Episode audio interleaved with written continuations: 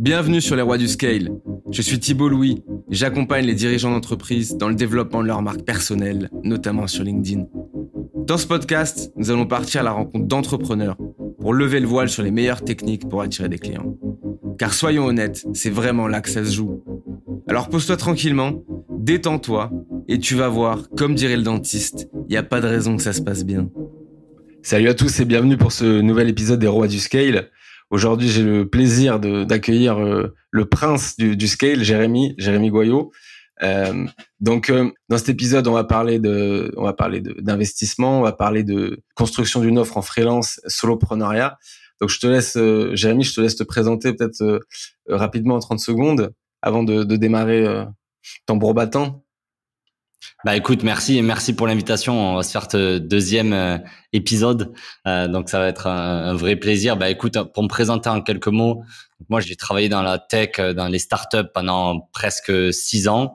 Donc j'ai eu la chance, tu vois, de vivre la startup story du début, de stagiaire, quatre employés dans un petit bureau, jusqu'à une boîte qui est valorisée plusieurs milliards. Donc j'ai énormément appris. Et là, si je devais me définir, je dirais que je suis en transition avant de remonter une autre boîte et pendant cette transition, j'ai envie de, de faire toutes les choses que j'ai pas eu le temps de faire avant. Donc ça passe par faire du freelance et accompagner plus de boîtes, euh, toutes les boîtes où j'ai dit non sur les dernières années.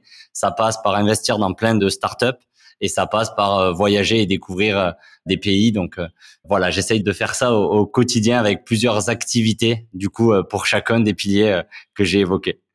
Donc si on si on résume, hein, euh, alors pour ceux qui voudront euh, voir l'épisode, euh, allez voir le, un, épisode que j'ai déjà fait avec Jérémy, je le mettrai en, lien. Donc tu as une boîte qui s'appelle Growth Talent, qui donc qui est une newsletter sur le growth. La boîte dont tu parlais c'était Spendesk. Et là du coup tu montes un fonds d'investissement. Ouais, exactement. Comment j'ai gagné de l'argent? Ben, j'étais j'étais employé d'une startup avec pas mal d'actions et d'equity, donc ça s'appelait Spendesk, une startup spécialisée dans la gestion des dépenses. Donc j'ai fait ça pendant 5 6 ans avec un beau salaire et pas mal d'actions. Euh, Aujourd'hui, j'ai trois activités, on va dire. La première, c'est Gross Talent, donc euh, grosstalent.org. Le but, c'est d'accompagner les profils plus jeunes de l'écosystème à devenir euh, VP Growth demain, donc aider euh, vraiment sur du coaching de manière bénévole grâce à une communauté les profils growth en France. Et de l'autre côté, on conseille des startups. Donc c'est comme ça qu'on gagne de l'argent. On aide les startups à mieux comprendre les métiers du growth et à mieux recruter des profils growth. Donc ça, c'est ma première activité, grosse talent, qui va m'occuper euh, deux jours par semaine avec euh, un associé en full time sur le sujet. Le deuxième partie, c'est euh, ce que je sais faire de mieux et ce que les gens sont prêts à me payer très cher. Et c'est la deuxième partie de ce podcast, mais c'est VP Growth part-time. C'est-à-dire que je vais accompagner des startups qui auraient adoré me recruter, mais voilà, je suis plus disponible en full-time pour bosser pour des boîtes. Donc aujourd'hui, je vais dédier quelques heures par semaine sur ces différentes entreprises où je vais les aider à trouver leurs premiers clients, à gérer leurs équipes, à aller trouver plus de clients et grossir. Euh, et la troisième activité qui est un peu euh, nouvelle pour moi, quand on recorde cet épisode, c'est investisseur. Donc aujourd'hui, je me suis associé avec une avocate qui s'appelle Rena et on a monté un fonds d'investissement sur l'Afrique pour investir en, dans 30 à 50 startups tech basé sur le continent africain. Et donc, c'est pour ça que je suis amené à voyager et à découvrir tous les pays d'Afrique, du moins les, les 15 plus actifs d'un point de vue euh, tech. Et donc, voilà, j'investis dans, des startups, des, des petits tickets de 25, 50 000 euros euh, dans des startups tech en Afrique. Donc là, tu as mes trois activités et euh, ça doit bien occuper, tu vois, mes, mes quatre jours par semaine sur ces sujets-là en fonction des périodes, quoi. Ouais, ok. Bah, très clair, investisseur, euh, euh, coach, euh, exécutif coach part-time et, et, et, le, et solopreneur, on va dire. Ben, partons directement sur, sur, sur les questions les questions cheloues là les questions que j'ai rajoutées pour ceux qui découvraient le, le podcast j'ai rajouté récemment des questions un peu un peu bizarres un peu perso parce que je trouve qu'en fait c'est super intéressant. Donc écoute je te laisse tirer un chiffre entre 1 et 10 et je vais et, et on va et je vais te cuisiner Vas-y, numéro 9. 9. Les trois aliments dans ton frigo. Indispensable. Alors, indispensable. Si je dois, dès que j'arrive dans un lieu, tu vois, que je vais faire les courses, je dois acheter euh, une burrata, des perles de lait citron en fonction du pays et des poivrons, je dirais. Ok, pourquoi des poivrons? Je sais pas, c'est sorti comme tes questions, hein, mais c'est ça doit être sorti. Je pense que je suis très fan des poivrons et j'ai l'impression de passer ma vie à acheter des poivrons quand je vais faire les courses. Mais tu, tu cuisines quoi avec des poivrons? Je pense que tu mixes un peu en mode salade, en mode euh, avec des pâtes. C'est assez, euh, c'est assez polyvalent comme, comme ingrédient. Tu vois, c'est entre le sucré salé et, c'est ton petite dose healthy, quoi. Ouais, c'est un, un, ingrédient polyvalent, ça j'aime bien ça. C'est le. Tu survis pas. Je suis d'accord, tu survis pas avec ce frigo. Ouais. Non mais c'est le numéro 6 le, le, numéro 6 de l'équipe le poivron, c'est le c'est l'arrière droit, c'est Joshua Kimmich pour les les footballeurs. Euh, c'est ça. En plus, c'est fun, tu choisis les couleurs et tout, c'est sympa. Ouais. Deuxième euh, chiffre entre 1 et 10. Numéro 3. Alors, ok, numéro 3. Plus gros red flag quand tu rencontres quelqu'un euh, T'as as vraiment des moments où tu es mal à l'aise. Tu vois ce que je veux dire? Il y a des gens, ils te mettent absolument pas euh, à l'aise. Et c'est toujours le premier red flag. Chaque fois que je me suis assis, que j'ai ouvert un Zoom ou que j'ai ouvert un, un Google Meet, tu vois, et que je me suis rencontré face à quelqu'un, et que tu vois, les trois premières minutes sont un peu awkward, ben ça marche jamais. Donc ça, c'est le premier euh, red flag. Euh, ouais, après il y en a un million, mais celui-là, si je devais en choisir qu'un, ça serait celui-là. Les gens qui te mettent mal à l'aise au début. Et le deuxième, c'est les gens qui pensent qu'ils sont importants, tu vois. Ouais, ouais. Comment tu Alors première question, euh, qu'est-ce qui te met mal à l'aise du coup dans ce que les gens font et comment tu te rends compte que quelqu'un pense qu'il est important? Mais je pense que tu dois le vivre tout le temps. Tu as des mecs qui t'envoient des messages et qui vont te faire chier pendant deux semaines parce qu'ils ont besoin de discuter avec toi. Dans un moment de faiblesse, tu vas craquer, tu vas leur donner 15 ou 20 minutes de ton temps, tu vois. Et les cinq premières minutes, le mec, il n'arrive pas à dire ce qu'il a besoin. Tu vois. Et donc, tu es là face à un gars qui t'a fait chier pendant deux semaines pour te demander quelque chose et il n'arrive pas à te demander quelque chose. Et, donc, ça, c'est les exemples, tu vois, de, de moments où tu as des, as des red flags. Euh, le deuxième que je te dirais sur, sur les gens qui te montrent qu'ils sont importants, c'est en fait, tu vois, j'ai eu la chance de rencontrer euh, des gens que je définis importants, c'est-à-dire, tu vois, qui ont gagné euh, des coupes du monde, euh, qui ont gagné des milliards d'euros, euh, qui ont monté des, des business assez ouf. Et c'est les gens les plus cool que tu jamais rencontrés et où ils vont jamais euh, essayer de te montrer qu'ils sont meilleurs que toi, tu vois. Et tu vas rencontrer un, un entrepreneur qui est au chômage et qui se paye pas depuis deux ans ou depuis quatre ans, tu vois. Et il va, il va se considérer comme un Steve Jobs, tu vois. Donc, tu as beaucoup de gens qui font pas grand-chose et qui veulent te montrer qu'ils font beaucoup de choses. Et c'est souvent un, un, un, red flag, tu vois, parce que je pense qu'on est, on est, tu vois, on, a, on fait tous chacun notre bout de chemin. Euh, tu vois, on a, on a rien de plus que l'autre et, et, voilà quoi. Donc, tu as souvent euh, certains qui sont dans ce sentiment euh, de vouloir un peu show off et montrer qu'ils ont des grosses carrières et fait plein de choses, et ainsi de suite quoi. Non, mais c'est intéressant parce que ce que tu m'as dit sur le moment de faiblesse, c'est que oui, il y a des gens, ils veulent absolument te parler, parce qu'il y a deux choses dans ce que tu as dit. Il y a les gens qui, euh, dans la manière dont ils t'envoient les mails, ils pensent qu'ils sont importants, enfin, ils pensent que tu as besoin d'eux. Ou des gens qui vont, qui vont dire, ouais, mais c'est plus simple si on s'appelle, comme ça je t'explique. Mais attends, mais, mais, euh, mais tu crois que j'ai que ça à foutre en fait euh, Genre, enfin, je respecte mon temps, je respecte le tien, mais explique-moi ce que tu veux par message. Ou les gens qui t'envoient des messages qui font genre 3 kilomètres. C'est des gens que tu connais pas. Hein. C'est des gens que tu connais pas. C'est fou. le pire, c'est que si tu as le malheur de soit de pas leur répondre, soit d'essayer de leur expliquer que leur message est un peu long, quoi. Mais il y en a, ils, ont l'impression que que t'as tué leurs parents, tu sais. Mais j'en ai un, on n'est pas loin du harcèlement, je te jure. Je réponds pas et je le laisse en vue depuis deux semaines. Et le mec, il a chopé mon WhatsApp parce que j'avais fait la connerie de foutre mon WhatsApp un jour. Et le mec m'a répondu, ça serait quand même mieux que vous me répondiez. Tu vois. Et euh, merci de me faire un retour. Tu vois, il m'a envoyé jeudi, merci de me faire un retour. Ouais. Mais comme si tu, comme si tu lui devais quelque chose, en fait. C'est, c'est fou. Mais ça, c'est, tu sais, c'est la société actuelle où les gens pensent qu'ils doivent avoir une réponse.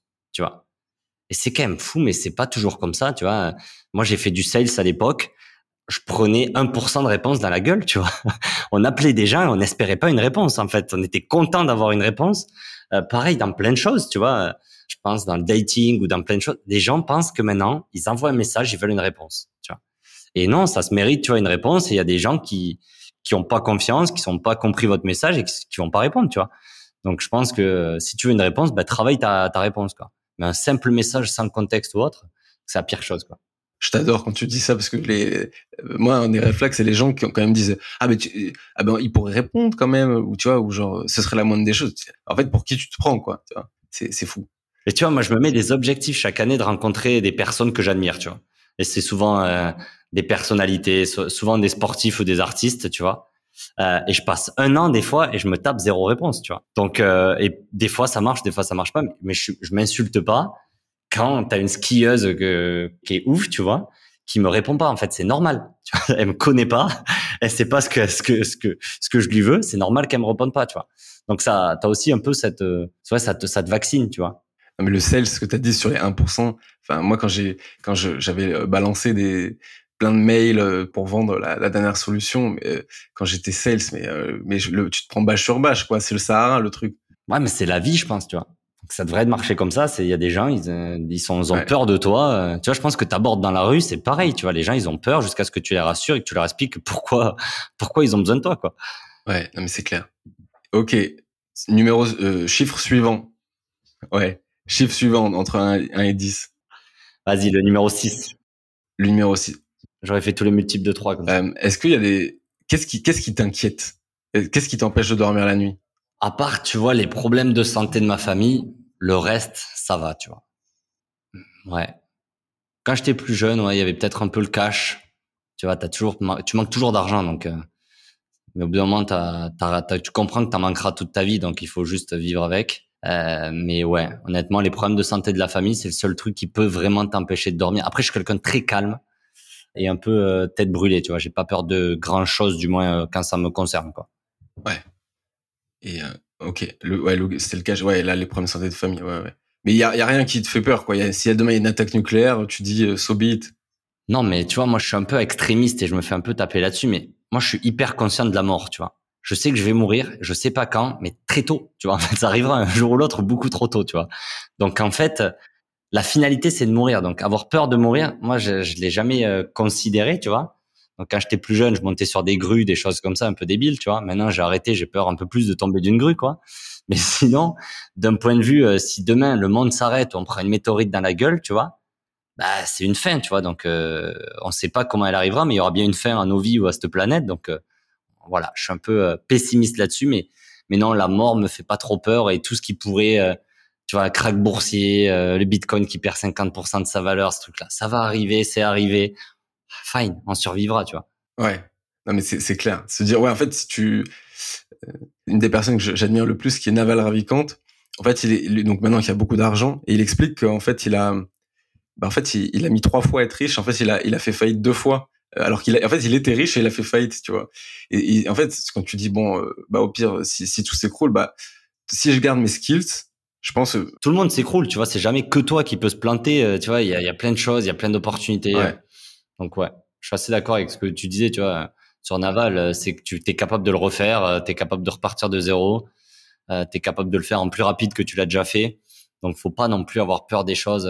Et au final, toutes les mauvaises choses qui t'arrivent, tu les avais pas anticipées. Tu vois ce que je veux dire? Donc en fait, c'est toujours le truc que t'as pas anticipé qui t'arrive. Donc ça sert à rien d'avoir peur des choses que tu anticipes. Ouais. ouais. C'est clair. Parfois le, le, les gens sont surpris quand je leur dis que j'optimise pas forcément pour la longueur de la vie. C'est-à-dire euh, je pense qu'il y a pas mal de chances que je vive pas à 90 ans. Après, on sait pas euh, où ça sera, mais je pense qu'il y a plus de chances que je meure à 40 qu'à 90. Mais les gens sont toujours surpris. Mais je pense que le, le fait au moins d'en être conscient et d'avoir accepté ça, ça c'est ouf. Ça c'est la première chose.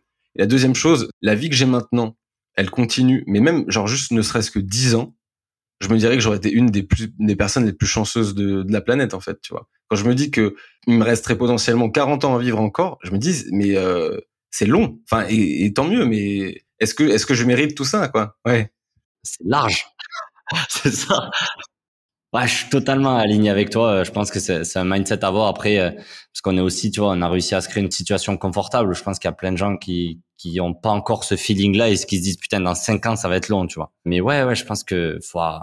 Là, c'est la minute philosophie. Hein, on, on est aligné, quoi.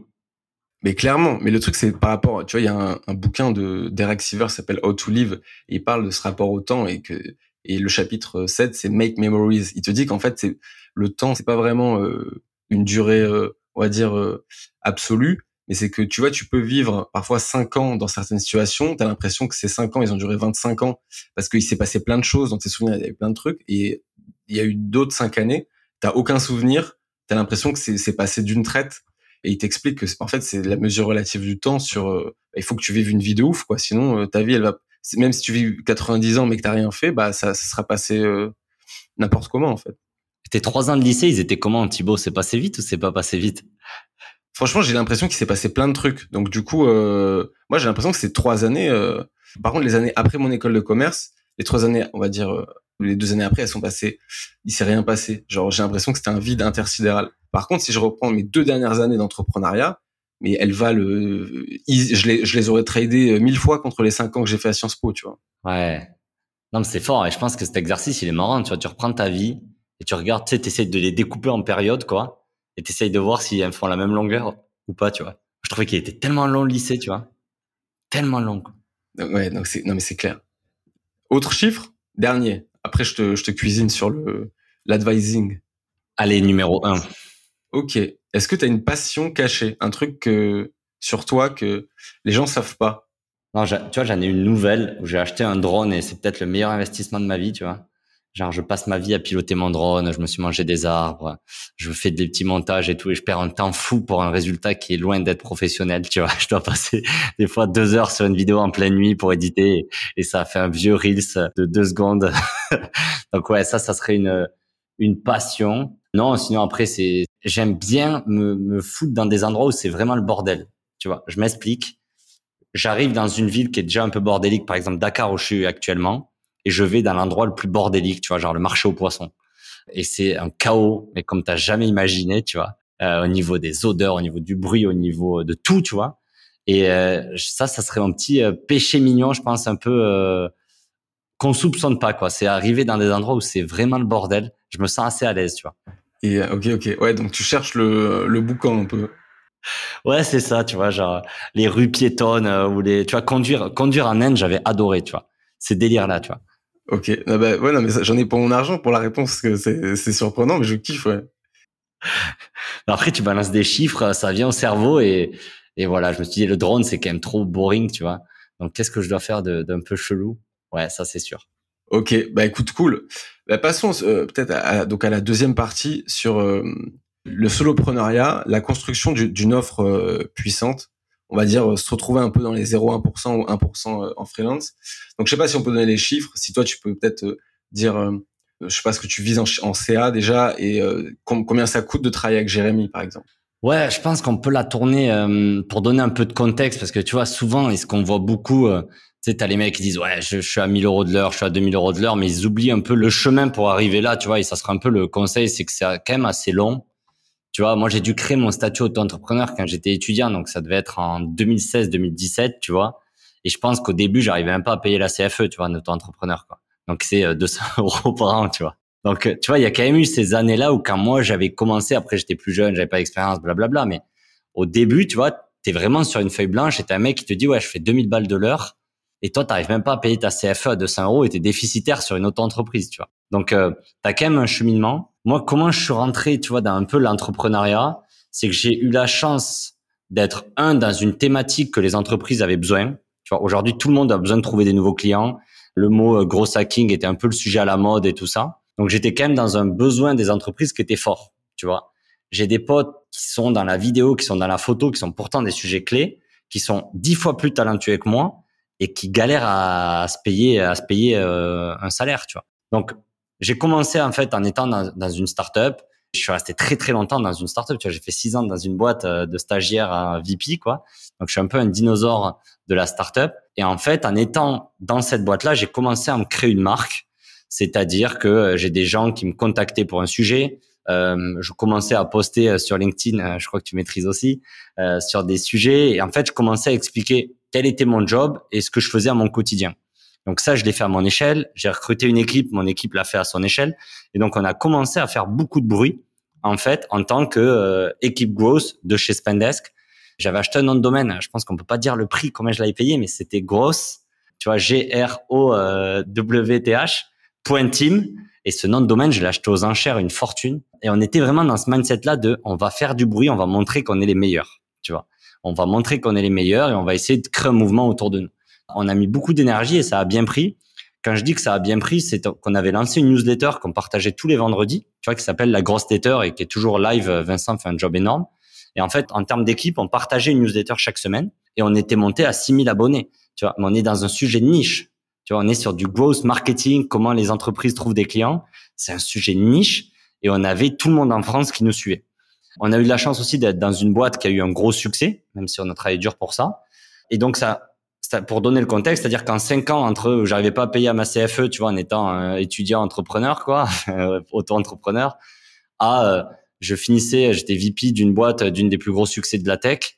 Ben, il y a eu du temps qui est passé, il y a eu euh, des podcasts qui ont été faits, il y a eu des articles qui ont été écrits, il y a eu des posts LinkedIn qui ont été partagés. Donc en fait, j'ai eu une street cred, tu vois, qui a été un peu augmentée.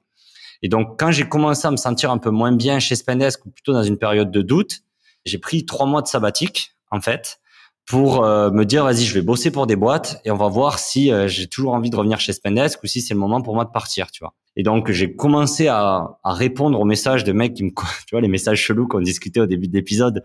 Tu vois où dit ouais faut qu'on se parle faut qu'on se parle. Et donc j'ai commencé à très vite à parler à beaucoup de gens. Tu vois il y a une semaine euh, je me frapperai aujourd'hui mais je parlais à 35 mecs tu vois dans la semaine 35 entrepreneurs head of marketing 35 personnes qui voulaient me discuter. Donc ça te donne un peu le l'échantillon du nombre de gens, tu vois, qui me voulaient à cette époque-là. Et j'ai commencé à réfléchir à voir où est-ce qu'elles avaient besoin d'aide, en fait, et sur quel sujet elles allaient. Et donc, au début, tu mets des chiffres vraiment euh, à, tu vois, genre sortis de ton chapeau, quoi. Genre, je pense que j'avais quand même un bon salaire chez Spendesk. Je devais quand même être aux alentours de, de, de parce que c'était un salaire américain à la fin, mais je devais être aux alentours de 8-10 000 euros, tu vois, net par mois. Donc, c'est quand même un salaire assez, euh, conséquent quoi. Euh, et donc je me disais ok en freelance, faut que je fasse tant, tu vois. Et donc j'avais pris mon salaire chez Spendesk. Je me disais ok, les mecs euh, payent pas des charges, donc je vais vendre un peu plus cher. Euh, derrière je paye pas l'impôt, donc je vais vendre peut-être un peu moins cher. Et tu vois j'avais fait un peu ce, ce, ce, ce mathématique là, et je m'étais foutu un TJM à l'époque qui était 1000 euh, euros, tu vois. Et je me disais vas-y pour 1000 euros je taffe pour vous. Quoi. Et donc après tu as un peu ton temps qui est fixé, tu as ton prix qui est fixé. Maintenant faut le remplir quoi. Et donc, du coup, c'était quel type de mission j'acceptais. Et là, j'ai dû faire toutes les conneries qu'on a tous fait, mais j'ai dû faire toutes les missions. Je me suis fait chier à écrire des campagnes moi-même. Tu vois, j'envoyais des mails automatisés. Je me faisais chier à écrire les emails. Euh, je faisais de la réorga de boîtes euh, où ils étaient 400 collaborateurs, où il fallait refaire l'organigramme, analyser tous les mecs de la boîte, faire l'organigramme, euh, transformer certains, sortir certains, recruter d'autres. Euh, je me suis mis à lever des fonds pour des startups. J'ai fait pendant ces trois mois tout ce que je, possible et inimaginable, tu vois, un peu toutes les demandes qui arrivaient. Et à la fin, je me suis posé, j'ai fait un peu un bilan. Je me suis dit, il y a vraiment des tâches, elles sont encore tellement chiantes, tu vois. Genre, c'est vraiment les trucs qui me font, même si je suis bien payé et tout ça, je ne les referai jamais, tu vois. Et après, je me suis posé la question, genre, quel job, si je devais faire que ça de mes journées, je le ferais, tu vois. Et donc, c'est là que j'ai commencé un peu à raffiner mon offre. Euh, et après, je me suis rendu compte que les boîtes, elles, elles réfléchissaient pas en tant que je passais pour elles, en fait. Elles réfléchissaient vachement à un objectif, tu vois. Donc, par exemple, j'ai commencé à faire du recrutement de profil growth où la boîte, elle s'en foutait ce que je faisais, en fait. Elle me disait, nous, on cherche un head of growth. Si tu nous ramènes un head of growth, on te paye X, tu vois. Et donc, c'est là que j'ai commencé à m'éloigner de mon TJM, m'éloigner mon prix à l'heure ou autre, parce qu'elle me disait, OK, tu as besoin de ça, je te trouve la solution, tu me payes. Et donc, c'est là que je suis rentré un peu dans un autre mindset en me disant, ben, les boîtes, elles ont des problèmes. combien elles sont prêtes à payer pour les problèmes? Et après, moi, je me démerde pour passer le moins de temps possible sur ces problèmes-là. Et donc, tu fais un peu, tu vois, ton équation assez simple. Tu dis, OK, c'est quoi les problèmes qui me prennent le moins de temps? C'est quoi les problèmes où je suis le meilleur sur le marché? Et c'est quoi ce que les boîtes sont prêtes à payer? Et donc, c'est comme ça que j'ai commencé en tant que solopreneur, tu à faire beaucoup de recrutement au début parce que c'est quelque chose que j'adore faire. J'adore rencontrer de nouvelles personnes. J'adore réfléchir à, me dire, mais c'est quoi le profil parfait qu'il nous faut pour ce poste-là? Je l'ai fait beaucoup chez Spendesk et j'adore le faire toujours aujourd'hui. C'est quelque chose où j'ai pas peur d'aller voir les personnes ou autre. Et en fait, je commençais au prix de l'heure, tu vois. C'est, et on en discutait l'autre jour, tu vois, sur Insta. Si tu mets au, temps que je passe pour le faire, ça fait froid dans le dos, tu vois. Ça fait froid dans le dos.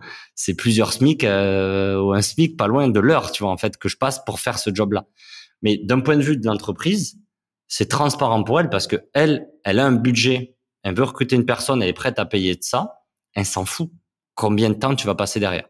Et donc, je, me suis vachement éloigné pour répondre à ta question avec après ce long monologue, mais pour vendre cher, en fait, faut s'éloigner d'une barre de le mec réfléchit en termes d'heures, combien d'heures et un d'autres. Faut leur dire, t'as un problème, t'es prêt à payer tant pour ce problème-là, je me démerde. Et derrière, à toi de t'occuper pour que ce temps-là, et je pense que ça, ça marche vachement pour les vidéos, ça marche pour les posts LinkedIn, ça marche pour les Facebook ads, ça marche pour les mecs qui écrivent des livres. Tu vois ce que je veux dire? C'est à la fin, les gens, ils ont à peu près un budget en tête et derrière, ils veulent juste que vous le faites. Et donc, faut jamais, faut garder un peu cette hauteur et vendre. Je fais une petite pause parce que là, j'ai fait trop, j'ai trop parlé, je pense, Thibaut. non, non, mais c'est intéressant. Là, il y a plein, plein d'éléments à reprendre. Donc, le premier, c'est que, euh, moi, je dirais, euh, de ce que tu me dis, oui, c'est qu'en fait, il n'y a pas de overnight success. C'est-à-dire, tu peux pas débarquer et faire le king comme ça, euh, parce que ça prend, donc ça prend du temps. Deuxième chose, ce que tu m'as dit, c'est probablement plutôt voir un objectif et un résultat qu'en temps passé. Donc ça, c'est la deuxième chose. Et la troisième chose, c'est, ouais, tu m'as dit les conneries que tu as faites. Mais c'est-à-dire, tu as fait quoi comme conneries, en fait? Non, mais par exemple, je disais oui à beaucoup de missions alors que je les sentais pas vraiment, tu vois. Euh, j'acceptais de faire des missions qui m'intéressaient pas trop, mais parce que je savais que j'allais me faire du cash derrière. J'avais ces gens awkward qu'on parlait du début, tu sais, les cinq minutes euh, où tu sais pas trop. Ben j'ai accepté de taffer pour eux. J'avais des clients qui me rapportaient plus que les autres et qui me faisaient moins chier que les autres, et j'avais pas encore compris qu'il fallait plutôt aller sur ce type de client que dire oui à tout le monde. J'avais fait des erreurs aussi, c'est tu vois en tant que freelance, et je vais peut-être me faire euh, pas que des amis, mais ça peut pas marcher à 100%. Tu vois ce que je veux dire? Tu peux pas, en ayant le même job, le même service, avoir le même résultat pour tous tes clients. Moi, je me considère vachement, tu vois, comme un accélérateur. C'est-à-dire qu'il y a des boîtes, elles arrivent avec moi et ça explose pour plein de raisons qu'on arrive à, à analyser et qu'on arrive à comprendre. Et il y a d'autres boîtes, je vais faire le même taf, la même énergie, la même passion. Ben, les mecs, ils vont pas être contents, ça va peut-être pas autant marcher qu'ils veulent. Et tu vois, si je leur demandais de me mettre une note de 1 à 10, les mecs me mettraient 1. Et il y a un peu s'enlever ce côté-là. Tu te mets une pression quand tu es freelance de vouloir tout réussir à 100% ou autre. Non. Je pense que t'as, as ton job en tant que freelance, c'est comprendre pourquoi les mecs marchent le mieux et uniquement aller chercher ce type de client. Mais essayer de rendre des mecs qui sont déjà frustrés, qui ont des business à la con, heureux, tu peux pas en fait. Tu vois, tu as trop d'ennemis, tu as trop de trucs dans la balance. Et donc j'ai mis beaucoup trop d'énergie et de temps en fait à essayer d'avoir 100% de succès, de d'happiness sur mes clients, plutôt que de me dire, attends, pourquoi lui, il a pas marché? En fait, j'aurais pas pu le faire marcher. Et donc, du coup, ça t'oblige à, repenser, à mieux choisir tes clients, à améliorer tes offres, à dire non à des gars. Et donc, quand tu dis non à des gars, tu dois dire oui à des gars pour plus cher. Tu vois. Donc, ça a été la règle, en fait, c'est de se dire, OK, je vais arrêter de dire oui à tout le monde. Je vais dire oui à moins de gens et je vais doubler mes prix. Et euh, j'ai fait ça et on en discutait tout le temps, en fait. J'ai doublé mes prix. Et chaque fois que j'avais des oui, je doublais mes prix. Je doublais mes prix, je doublais mes prix. Euh, et au bout d'un moment, en fait, tu arrives à, quand tu l'as fait une fois, tu vois, quand tu as vendu euh, une presta 10 000, quand tu as vendu une presta 25 000, quand tu as vendu une presta 1000 euros de l'heure, tu vois, quand tu arrives à ces chiffres-là, en fait, tu peux plus te mentir à toi-même. Et si tu l'as déjà fait une fois, tu es obligé de le refaire, tu vois. Donc, c'est pour ça que ça t'oblige, ça te met sur un piédestal, en fait, où tu dis, mais j'ai un client qui a accepté ce prestat pour 7000 euros, tu vois. Et derrière, je suis obligé de faire un discount de moins 50% pour ce gars-là. Et le mec me dit non en plus après le discount, tu vois. Et donc, ça t'oblige en fait à avoir ce retour à la réalité et de la claque que tous les mecs te mettent. Tu le mets sur tes posts LinkedIn, tu le lis partout dans les podcasts américains ou autres. C'est genre les meilleurs freelances, les meilleurs solopreneurs, les meilleurs entrepreneurs, les meilleurs softwares, les meilleurs produits. C'est tu choisis qui sont tes clients et tes clients, tu les fais payer très cher et derrière tu leur mets leurs services qui sont venus chercher, tu vois. Ouais, là, là t'as là t'as délivré, euh, là t'as fait un, un chant un chant de messe pour moi. J'ai non mais j'ai bien kiffé tout ce que t'as dit. En fait, je me mets à la place de quelqu'un qui parce que maintenant en fait ce que ce que tu viens de me dire, ça, ça me paraît ça me paraît logique et je m'en suis rendu compte au fur et à mesure. Mais euh, pour énormément de gens, les gens te diraient, on pourrait dire par exemple, euh, non mais Jérémy, toi tu te rends pas compte, t'es es un cas à part ou tu vois t'es es privilégié. Genre tu vois, je, je pense à, plein de gens. Souvent, c'est parce qu'ils sont nuls en business. Tu sais, je sais pas, tu prenais un, rédac, un rédacteur web et le rédacteur web il dit non, mais euh, moi, euh, je, je, fais payer 120 euros pour euh, un article et l'article ça me prend 4 heures. Et si je dis quatre fois le prix, il voudra pas. Tu sais, donc c'est, c'est, il y a un, un, il faut limite se prendre des tares dans la tête et se faire violence. Et je, re, je reviens sur ce que tu as dit sur. Non, mais il y a. Dis-moi, dis-moi. Non, mais tu as deux choses que tu dis, tu vois. C'est malheureusement, le champion du monde de curling, il gagnera toujours moins que Karim Benzema, tu vois. Donc, et pourtant, je suis sûr qu'il s'est entraîné autant Karim Benzema. Je pense qu'il est aussi fort dans sa discipline ou autre. Mais il faut aussi choisir ses combats, tu vois, en fonction de tes ambitions. Donc, tu sais qu'il y a des sujets où il y a des mecs qui vont gagner beaucoup plus d'argent que d'autres, tu vois, parce que c'est lié au problème que tu vas résoudre. Donc, en fait, en fonction du problème auquel tu t'attaques, bah, derrière, tu peux aller chercher plus ou moins d'argent. Donc, faut faire aussi vachement attention parce qu'aujourd'hui, tu parlais, tu vois, de certains copywriters SEO ou autres, ben, ils vont être peut-être beaucoup plus loin du succès, beaucoup plus loin du problème que l'entreprise cherche à résoudre. Donc, le conseil, tu vois, aujourd'hui, c'est tu vas sur les plus gros problèmes ou tu vas sur les plus gros sujets et tu gagnes le plus d'argent, tu vois. Le football, c'est le sport le plus euh, regardé au monde, c'est les plus gros salaires. Simple, bête et méchant, ça vient de là, tu vois, que les gens soient contents ou soient pas contents. Ben, c'est un peu pareil en tant que freelance aujourd'hui, tu as l'offre et la demande, donc tu as des entreprises, elles ont des problèmes plus importants que d'autres à résoudre. Donc ça, c'est le premier constat. Le deuxième, tu disais qu'on était privilégié, et je pense qu'on est privilégié en termes de, un, l'envie qu'on a, tu vois, peut-être que si on trace nos parcours et on a certains trucs à ça en commun, on a une motivation, une détermination qui vient du passé que certains n'ont pas, et ça, je suis pas désolé pour eux, tu vois, s'il y a une rage de d'avoir et de, de, vaincre et de faire de la caillasse quand j'étais plus jeune ou autre que que t'as et que t'as pas et c'est c'est voilà c'est une différence qu'on a. On est tous égaux mais on est tous différents tu vois. Et donc voilà il y a certaines motivations que certaines personnes ont et certaines personnes n'ont pas. Après par contre tu as un peu des, des, des compétences que tu peux avoir et que tu peux pas avoir malheureusement c'est là où tu as les inégalités qui s'instaurent c'est tu vois ce qu'on disait nous on est un peu des têtes brûlées c'est-à-dire tu peux avoir un mec avec une Rolex de l'autre côté de la table qui te prend un peu de haut ou autre ça marche pas sur moi, en fait. Tu vois, d'essayer de négocier mes prix, je te jure, j'aurais dû l'enregistrer cet appel. Un jour, j'ai un client au téléphone, un mec qui est blindé aux as, qui est blindé aux as, il se reconnaîtra, je lui enverrai l'épisode. Donc nous, on a une offre qui est hyper simple avec Grosse Talent. C'est un accompagnement de six semaines. Tu payes 4000 euros. Tu vois, c'est hyper simple, net, précis. On le vend en, en tir et larigot. Tu vois, les boîtes sont hyper satisfaites et autres. Il y a un mec qui m'appelle sur mon WhatsApp, un client qui a reçu une proposition. Il me dit, ouais, j'ai vu ton prix là à 2000, je signe. Donc le mec au téléphone, il t'appelle de nulle part, un numéro euh, que tu connais pas.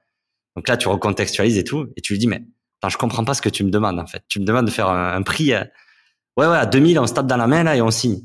Je dis mais en fait, t'as pas compris, ça marche pas comme ça, tu vois. La vie, c'est genre c'est 4000 ou rien en fait, tu vois. Mais moi, j'ai la confiance et ce mec-là, je l'ai envoyé valser. Je sais que le jour, tu vois, où lui s'énerve, où il se la raconte, il parle à ses potes ou autre, j'en ai rien à foutre, tu vois. Et je me dis, j'avais pas la même confiance. Euh, je me fais avoir parce que c'est un gros investisseur, parce qu'il a levé beaucoup d'argent, parce qu'il bombe le torse, parce qu'il a une belle montre au poignet. Ben, je pense que je dis oui, tu vois, à 2000. Et je pense que je change même mes prix, je les mets tous à 2000, tu vois. Donc il y a aussi malheureusement des compétences un peu innées de euh, je m'en bats les couilles ou euh, ça marche pas avec moi, tu vois, euh, qu'on a malheureusement en nous et qu'on n'a pas, qu'on peut travailler, qu'on peut pas travailler.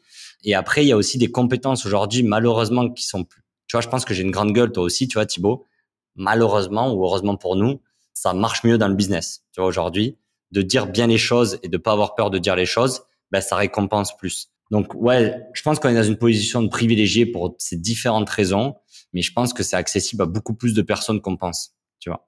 Non mais c'est clair. En fait, tu vocalises des trucs que parfois je pense, mais j'ai du mal à expliquer. Alors moi, je, vais plutôt donner un exemple sur ce que tu as dit sur le des, des, compétences. Alors je sais pas si on appelle ça des compétences, mais parfois il y a des choses qui nous semblent évidentes ou des situations où tu te fais, tu vois, genre t'as des gens ils se font ils se font bolosser et genre je vois le truc et je me dis à des potes et je me dis mais ça tu peux pas laisser passer, tu vois.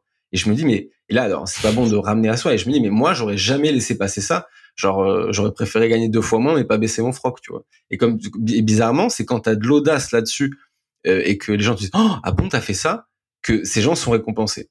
Moi, je tiens ça de mon père. Mon père, il s'en bat les couilles. Euh, tu vois, il avait, il a eu une belle carrière et tout, mais s'est jamais laissé marcher dessus. Et dans la vie, tu vois, il a jamais baissé les yeux. Et limite, euh, il mettait dans une situation de merde. Parfois, il était au resto, les gens lui parlaient mal ou il, lui disait mais attends, mais ça va là? Moi, je disais papa, papa, arrête, c'est bon, c'est bon, fais pas de, scandale. Mais au final, le fait que ils se disent, enfin, tu vois, qu'ils se laissent pas marcher dessus, bah, moi, je me dis, tu vois, il était, il était droit. Et en business, c'est pareil, quoi. Un mec qui t'appelle dit 2000 et c'est comme si, en fait, tu, tu lui devais des trucs et tu dis, bah non, 4000. Euh, d'ailleurs, t'as dit non à 4000, à 2000. Ah ouais, mais le gars, j'ai dit, bah en fait, euh, enfin, euh, j'ai pas eu les coups, tu vois. A posteriori, j'aurais dû lui dire, en fait, l'offre, elle est annulée. Et en fait, t'auras même pas à 4000, en fait. C'est que t'as pas du tout compris notre vision, on va voir ailleurs. L'offre, elle est restée à 4000 et le mec a signé. Tu vois, le mec a signé, il a fait le ronchon et ainsi de suite. Un tips un peu pour, pour ceux qui ont peur. Si vous arrivez dans cette situation, faut refaire une propale où vous coupez en deux les prestations, en fait. Le mec veut payer 2000, ben, vous divisez par deux vos prestations. Ça, ça serait la réponse, tu vois, bolos que tu as envie de dire, mais la plus accessible, là, vous n'avez pas d'excuse. Un mec veut payer 2000, ben, vous divisez vos prestations par deux et vous renvoyez une propale. La deuxième, c'est vous restez ferme et vous lui dites, un, mon WhatsApp, tu as mon email et tu peux m'écrire. Deux, c'est pas quelque chose qu'on fait. Trois, c'est apprendre à laisser, tu vois. Et quatre, on commence mardi ou pas et des règles, tu vois, Thibaut. Mais c'est que genre, en plus, moi, je suis toujours payé upfront. C'est-à-dire que ça, la règle numéro un, c'est tu veux taffer avec moi, tu payes avant qu'on travaille.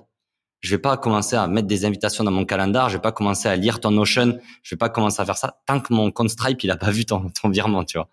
Donc, il y a des choses aussi qui t'enlèvent pas mal de débats en fait, en fin de mission ou autre, lui, il aurait fait le roublard, tu vois, il m'aurait vendu des tapis ou autre. Ben là, en fait, c'était dès le début de la mission. Donc, s'il n'envoyait pas le chèque de 4000, enfin, le virement de 4000, j'aurais même pas travaillé, tu vois. Donc, tu as aussi ces règles pour te protéger de ces, de cette toxicité, tu vois. C'est de, de faire payer en avance, d'être hyper clair, d'avoir un devis très clair. Nous, on a des devis, mais exemplaires. Il y a exactement ce qu'on va livrer, tu vois. C'est clair, c'est précis, tout le monde est d'accord et tu peux pas m'avoir, en fait. Ouais, alors, non, mais ça, j'adore ce que tu dis sur Pay Upfront. Ça fait penser à un, truc. C'est, euh, tu vois, il faut séparer, entre guillemets, l'attitude de la personnalité de la personne. C'est-à-dire que parfois, il y a, y a des mecs, ils vont, ils vont rien te donner et tu vas pas forcément les traiter euh, de manière parfaite. C'est-à-dire, bah, euh, tu peux être sec ou etc.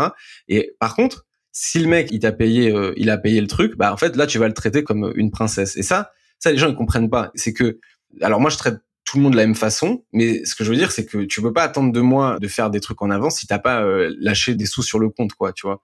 Et ça, les gens ils comprennent pas. Et ça vient des startups parce que les startups, ils payent, enfin les startups, les entreprises, ils payent des commerciaux et les commerciaux sont juste payés pour faire la phase de new business avant même de signer. Parfois, ça dure six mois. Mais ça, en freelancing, ça, ça fonctionne pas en fait. il y a des gens, ils se disent, ils se disent qu'ils vont, ils vont baisser leur, leur pantalon juste pour euh, pour le faire signer le mec alors qu'il a, il a rien lâché en fait. Non, mais tu parlais, euh, c'était un peu le topic et je pense que ça sera le titre euh, du podcast, mais comment tu arrives à vendre cher?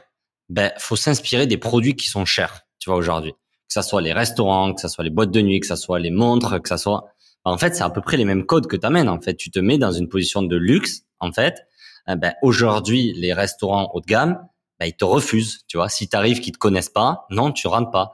Si t'as pas Reza, non, tu rentres pas. Si tu mets pas un account sur la grande table, tu rentres pas.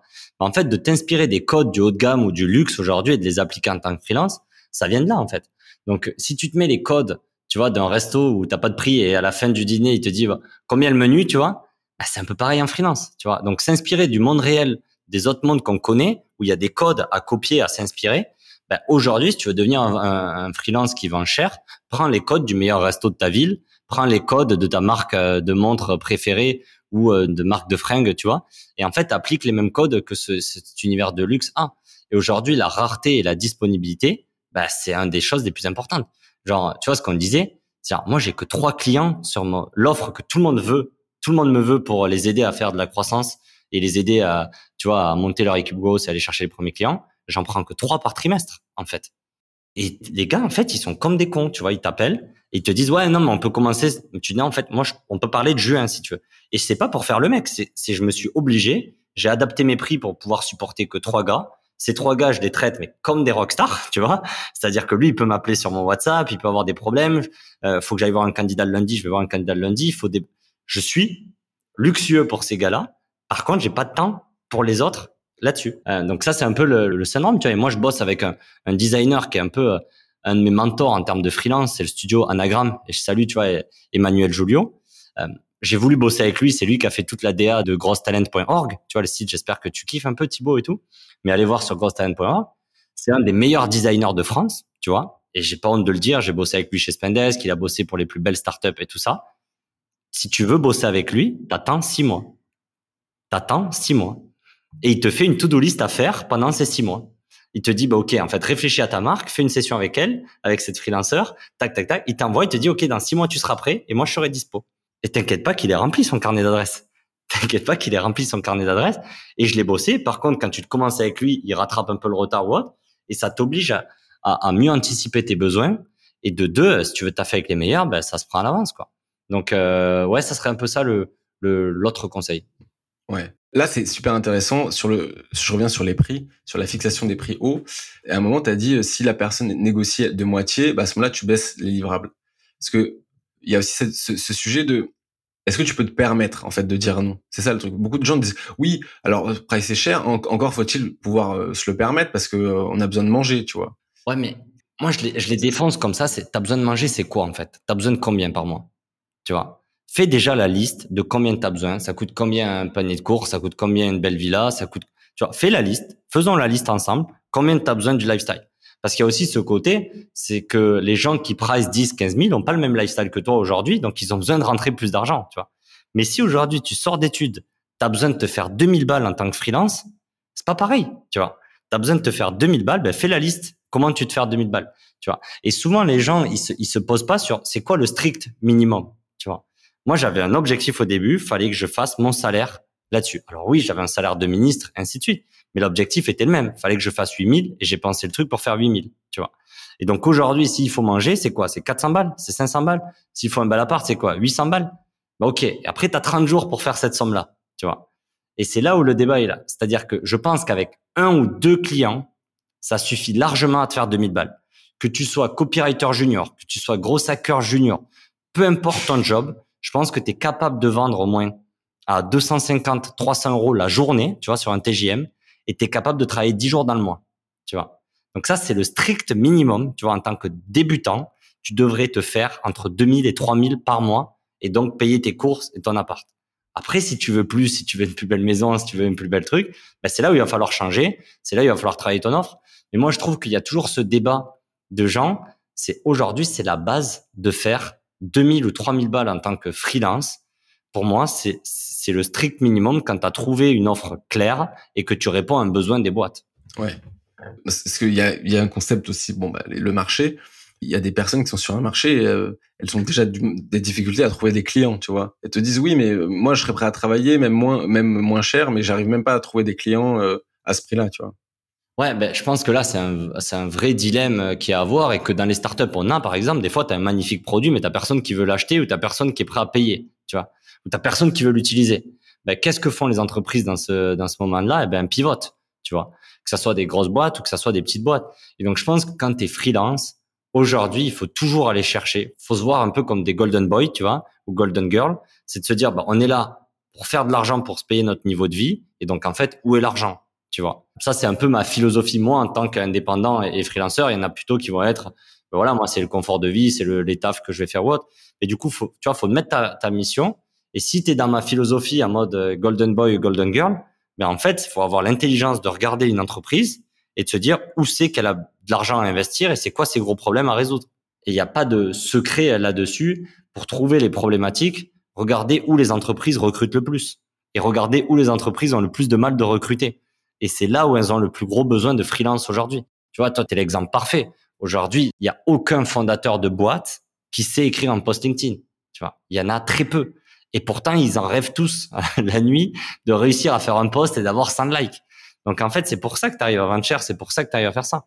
Donc, il y a aussi ce, en tant que freelance, aujourd'hui, il faut se poser euh, la bonne question. Et après, le contrebalancer de ce côté-là, c'est on a tous des exemples d'un boulanger qui est multimillionnaire, on a tous des exemples d'un joueur de curling qui est multimillionnaire. Tu vois ce que je veux dire? Donc moi, je pense qu'il y a de l'argent à se faire dans toutes les disciplines. Euh, par contre, il y a des disciplines où seul le meilleur arrive à vivre. Tu vois? Un peu si on reprend le curling, là où dans le football, ben, il y a un mec qui va jouer en D2 à Sochaux, en club de cœur, ben, le pauvre, il va avoir un plus gros salaire que euh, quelqu'un qui est ingénieur à la défense. Tu vois? Donc faut aussi euh, là-dessus, mais, mais, mais si on revient dans n'importe quel domaine, il y a de l'argent à se faire. Ouais, ouais. Donc si, si j'essaie de synthétiser les, points que tu as donnés, donc je la, la, liste de moi ce que je retiens, c'est donc un, c'est là il faut avoir en gros la compétence de s'en battre les couilles, c'est-à-dire euh, limite euh, les polis, euh, les gens polis seront seront moins chers, donc pas être trop gentil, c'est-à-dire se faire violence. Donc un. Deux, ça prend du temps. Donc toi, tu avais dit que je pense que c'est ce que tu disais au-delà, parce que après on va nous dire qu'on est peut-être insolent, mal poli ou autre. Je pense que tu vois, l'exemple de ton père, je pense qu'il n'était pas mal poli en fait, mais il demandait juste le respect, tu vois. Et donc c'est aujourd'hui, c'est se respecter soi-même. Et quand il y a des gens qui vous manquent de respect, vous avez rien à perdre. Quoi. Mais c'est exactement ça. Respectez votre temps, vous respectez vos valeurs, vous respectez vos services. Mais c'est exactement ça. C'est pas une question de malpolitesse, c'est une, ouais, une question de pas se faire marcher dessus, quoi. Pas baisser les yeux. Euh, c'est clair. Bah, il y a, y a, un autre sujet sur. Je te, je te dis après sur le euh, remettre les gens en place ou non. Mais euh, je rappelle-moi. Donc on a dit donc un, c'est avoir une forme d'impertinence, d'insolence pour mettre des, des, prix hauts. Deux, c'est avoir la patience de construire. Donc tu m'as dit passage de podcast, des posts LinkedIn. Donc c'est construire sa réputation, sa crédibilité. Trois, c'est contacter des gens. Contacter des gens, ok. C'est aller là où il y a l'argent, c'est-à-dire donc si ton offre elle fonctionne pas, la questionner, itérer et aller là où les gens ont besoin et où le besoin est euh, douloureux. Et le dernier point que tu m'as dit, c'était euh... non, mais tu m'as pas dit d'autres points. Mais si, si, donc ça, c'est ce que j'ai retenu pour l'instant. Est-ce qu'il y, est y, a des trucs à rajouter sur ça, sur les freelances qui se price cher? Ouais, tu avais le troisième, c'est aussi ok, mais tu as vraiment besoin de combien en fait? Et construire ton TJM ou ton ou salaire que tu as envie de faire en fonction de, de, de combien tu as besoin. Et je pense que souvent, euh, sinon c'est un cercle vicieux. Tu vois. Et je pense que les meilleurs freelances, c'est ceux qui se sont mis un objectif très précis et qui arrivent à cet objectif aux alentours de juillet, août. Tu vois, je pense que c'est les freelances les plus heureux qui se sont dit, je vais faire 100 000 la première année. Ils ont fait 100 000 en juillet. Et là, ils ont trois, quatre mois à réfléchir à leur business et à savoir comment ils vont le préparer l'année d'après, tu vois. Donc, c'est aussi se mettre un, un, objectif pour ceux qui galèrent le plus bas et le faire, et pour ceux qui performent aussi s'arrêter. Ça, c'est super important. Ça, c'est un truc que plein de gens comprennent pas, c'est que à un moment, les gens ils confondent le jugement, le levier et le travail. Ils se disent ah combien d'heures je, vais travailler le maximum pour gagner de l'argent? Mais il y a un moment où tu es censé arrêter de travailler pour euh, améliorer ton jugement et ton levier et de savoir en fait comment tu vas démultiplier ça, pas comment tu vas euh, gagner plus en travaillant plus quoi. Dédicace à notre ancien ancien, ancien président. Euh, mais mais mais ça te semble enfin franchement je pense qu'il y a des gens ils se disent c'est pas possible Jérémy et Thibault c'est des mythos il y a, plein de gens ils peuvent pas conceptualiser le fait que ton temps il vaille plus de 250 euros de l'heure ils se disent un médecin il est payé entre 50 euros et 100 euros de l'heure les avocats fiscalistes donc les avocats d'optimisation fiscale ils sont payés genre 500 Ouais, j'ai appris que le, un, mec qui est de scène à Paris, il allait jusqu'à 1200. Alors, et ça encore, les gens ils ne croient pas tous, tu vois. Ils se disent mais attends mais quoi? Un mec donc t'as genre t'as même pas 30 ans, t'es grosse advisor, t'as genre euh, t'es pas Beyoncé et tu peux et, et tu factures entre 1500 et 1500 à des CEO de startup et les mecs ils payent et ils sont contents. Et genre ça, les gens ils se disent non, ça existe pas. Ouais, moi ce qui me rassure, c'est que euh, mon coiffeur il fait 100 euros de l'heure, je pense, tu vois. Donc en fait, à côté, tu vois, les gens ils comparent, mais ils oublient que dans le day to day, tu vois, un coiffeur il te charge 30 balles la coupe, il te fait trois mecs dans l'heure en fait, tu vois.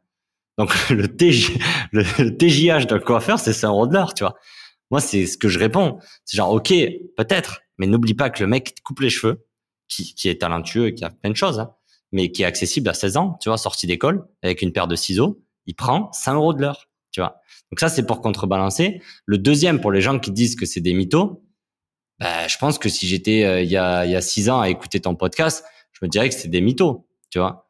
Mais euh, et, je pense qu'il faut faire attention aussi euh, parce qu'aujourd'hui, tu vois, tu as beaucoup de crypto enthousiastes, tu as beaucoup de gens en fait qui montrent beaucoup d'argent euh, et qui te vendent des, résultats ou autres.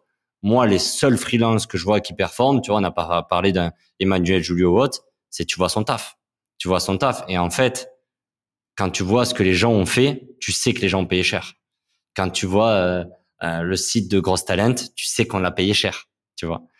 Quand tu vois le résultat des boîtes avec qui j'ai bossé, tu sais qu'elles m'ont payé cher. Donc en fait, tu as, ce côté-là où c'est c'est pas visible parce qu'on n'est pas des Beyoncé à regarder le nombre de streams, tu vois, sur sur Spotify. Mais en fait, les boîtes qui nous ont payé savent ce qu'elles ont eu derrière. Donc en fait, c'est juste que c'est pas accessible les informations ou que c'est pas tout ça. Après, euh, c'est une question de relativité, tu vois. C'est quand tu as grandi dans un milieu populaire, tu vois, euh, comme moi, je pensais pas que des gens étaient prêts à te à investir 200 euh, millions d'euros dans une startup, tu vois c'est des autres mondes en fait. C'est juste une question de dimension et en fait on voit souvent la dimension qui est devant nous. En fait, il faut juste les avancer quoi. Il faut juste avancer de dimension en dimension. Et je suis sûr qu'il y a des mecs à l'heure qui sont pas loin du million de l'heure. Je pense qu'il y a des mecs au TJM plusieurs millions d'heures, tu vois. Euh, et, et, et c'est normal parce qu'ils sont sur des problèmes encore plus gros et qui ramènent encore plus d'argent et ainsi de suite. Donc euh, ouais, la morale d'histoire, vous pensez qu'on est des mythos, ben pensez-y, euh, on se rappelle dans cinq ans, tu vois. Ouais. Euh, non mais j'ai une, c'est pas forcément qu'ils vont se dire c'est un mytho, mais c'est des gens ils, peuvent pas conceptualiser. Non mais c'est dur à réaliser, c'est tellement loin, c'est tellement loin. Mais tu vois c'est comme le football. Moi j'ai joué un peu au football, j'étais piètre, tu vois en foot. Mais ok le salaire de Benzema, comme c'est le mec qui fait la même chose que moi, tu vois. Je sais que j'ai pas le niveau de Benzema en fait. Donc je sais la différence qu'il y a entre son salaire et ce que je moi qui payais ma licence de foot, tu vois, elle est logique parce que je fais la même chose que lui, tu vois. Essayé de faire la même chose que lui. Le problème que tu as, c'est quand tu essayes de faire la même chose que des freelances, c'est difficile, tu vois. Mais aujourd'hui, tous les freelances qui font du growth marketing ou autre, qui m'appellent et je suis toujours disponible pour eux, ils comprennent en fait la différence, ils comprennent le chemin que j'ai fait sur les cinq dernières années, qui leur fera passer de un carnet de clientèle vide et un TGM à 250 balles à choisir trois, quatre clients par mois, les suivre sur l'année, prendre de l'equity, de l'action dans des boîtes, ainsi de suite. Donc en fait, comparez-vous à ceux qui ont réussi dans votre domaine en fait. Donc trouvez les mecs qui ont réussi dans votre domaine et comparez-vous avec eux. Et Benzema est 100 000 fois meilleur que moi. Ouais. Bah, écoute, dernière question avant de clore le podcast. Bah, justement, est-ce que euh, tout le monde peut en même temps accéder à cette situation de, de freelance premium ultra premium? Je pense que déjà le freelance c'est pas fait pour tout le monde, tu vois, et c'est dangereux ces discours de tout le monde devenait freelance ou autre, parce que tu vois, nous on disait, nous on dort très bien la nuit, tu vois. Et si le mois prochain j'ai pas sécurisé de clients, je vais encore très bien dormir la nuit, tu vois. Mais il y a des gens qui sont pas faits pour ça. Donc moi, ça serait un peu faites attention déjà si vous êtes fait pour être freelance ou pas être fait pour freelance. Après, si vous êtes heureux aujourd'hui en freelance et que vous êtes épanoui, je pense que tout le monde est capable d'augmenter ses prix et tout le monde est capable de prendre un positionnement haut de gamme, en fait. Par contre, ça demande aussi d'avoir un service haut de gamme derrière. Ça demande d'avoir un service haut de gamme derrière. Donc, c'est un parti pris à, à, savoir. Et au final, tu vois, Thibaut, je suis pas sûr que des mecs euh, haut de gamme gagnent plus que des gars euh, low. Euh, tu vois, le, un fast-food, peut-être plus d'argent qu'un beau resto. Tu vois. Donc, c'est euh, faut pas non plus focus que sur le TGM. C'est le temps que vous êtes prêt à passer, c'est l'offre que vous allez avoir ouais, service. Et je pense que c'est accessible à beaucoup plus de personnes que prévu. Et toi, comme moi, on rencontre des freelances en permanence? Et à chaque fois, quand c'est en one-on-one, les mecs se disent putain, t'avais raison, putain, j'aurais dû faire ça, c'est vrai, c'est vrai, c'est vrai. Donc en fait, ça s'applique à beaucoup, beaucoup de gens. Beaucoup, beaucoup de startups qui essayent de vendre leurs produits aussi à 20 euros, tu vois, des boîtes qui sont prêtes à payer 2000. Ouais, ouais. Ok. Écoute, euh, merci Jérémy. Où est-ce que les gens peuvent te contacter? Bah écoute, ils peuvent être euh, très bons sur le contacting sur LinkedIn. C'est LinkedIn où je suis le plus actif, euh, donc m'envoyer une invitation, mais être très bon sur la personnalisation de l'invitation. Euh, sinon, mon mail est euh, relativement euh, trouvable, tu vois, un peu partout. je pense que me contacter, c'est pas le plus dur, c'est avoir une réponse qui est un peu plus chiant. Du coup. Ouais. Ok, ça marche. Merci beaucoup, Jérémy. Cet épisode plein d'insolence. Merci à toi, Thibaut. Salut. Merci d'avoir écouté les rois du scale. Bon, tu vois, ça s'est pas si mal passé après tout. Si tu as apprécié l'épisode, n'hésite pas à t'abonner sur tes plateformes préférées et à mettre 5 étoiles sur Apple Podcast. À la prochaine.